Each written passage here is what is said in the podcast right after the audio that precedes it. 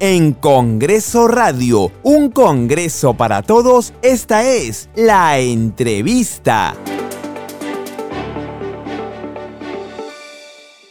Estamos en compañía de la congresista Carol Paredes de Acción Popular y representante por San Martín. Congresista, gracias por el contacto con nosotros. ¿Qué tal? ¿Cómo estás? Buenas tardes. Este, primeramente agradecerle a usted y de esta manera poder hacer llegar un saludo cordial y fraterno a todo el país, en especial a la región San Martín. Sí, congresista. Mire, precisamente esta semana se iniciaron o se retomaron las clases ahora semipresenciales a nivel nacional de los niños.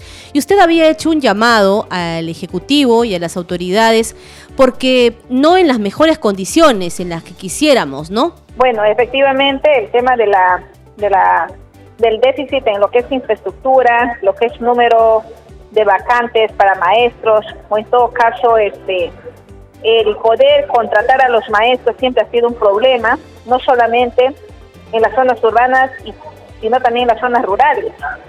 Ahora, la falta de vacantes para los chicos, para que estudien también, es un problema muy serio y eso tiene que ver con la infraestructura educativa. Entonces, efectivamente, el tema de la educación siempre ha estado en crisis, pero yo creo que es el momento también de empezarle a ponerle como prioridad número uno y de urgencia, qué es lo que tenemos que hacer, cómo tenemos que trabajar respecto al tema de la educación. No solamente en infraestructura, sino también en la contratación docente, en, la, en el incremento de aulas para justamente tener a los alumnos como corresponde. Son eh, puntos que estaban considerados en esta ley de retorno progresivo a las aulas que eh, es de su autoría. Bueno, realmente este, ahí también se hablaba del tema de la conectividad, de generar las condiciones, de hacer un trabajo articulado con el sector salud. ¿no? Entonces, nosotros consideramos que el tema de educación es un trabajo en equipo y, multi, de manera multisectorial. Y sin dejar de lado a los gobiernos locales y regionales que son parte de todo este proceso. Estos niños que han regresado a las aulas, ¿lo han podido hacer? ¿Han podido hacerlo los escolares en su región? En las zonas urbanas este, hay instituciones educativas que están de regular este, condición hacia arriba, pero también hay instituciones educativas, por ejemplo, como la Tupac Amaru en, en Carapoto, que producto de estas lluvias prácticamente esa institución educativa está en una situación difícil, ¿no? Por ejemplo, en el caso de una institución educativa de Cacatachi que tiene más de 100 años, que ha sido visitado por nosotros también, bueno, que está también en proceso de gestión para que se pueda, este, para que puedan construir su institución educativa.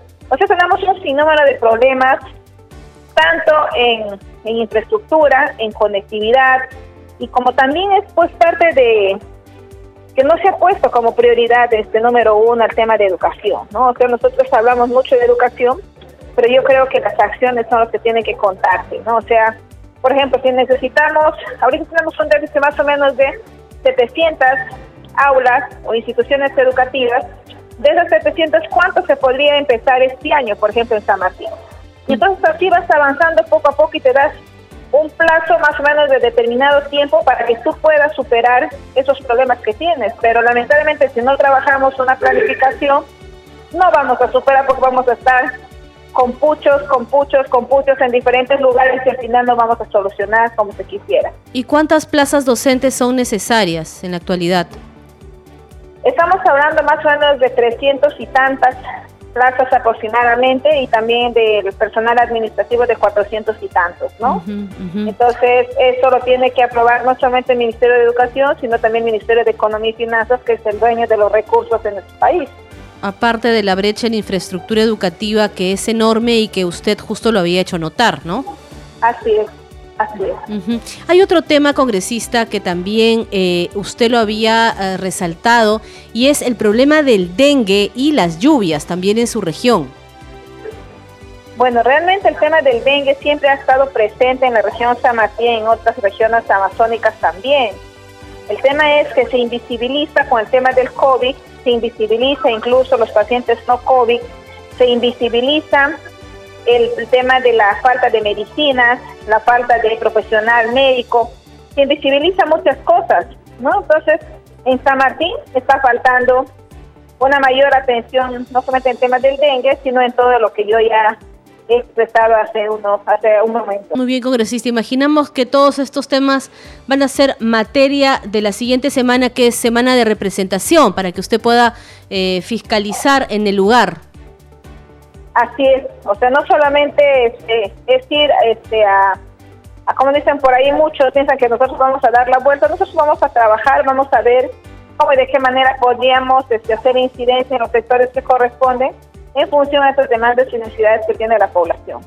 Muchas gracias, congresista. Le agradecemos a la congresista Carol Paredes de Acción Popular y representante por San Martín por esta comunicación con Congreso Radio. Hasta la próxima, congresista. Gracias. Muy bien, gracias. Hasta luego. Gracias.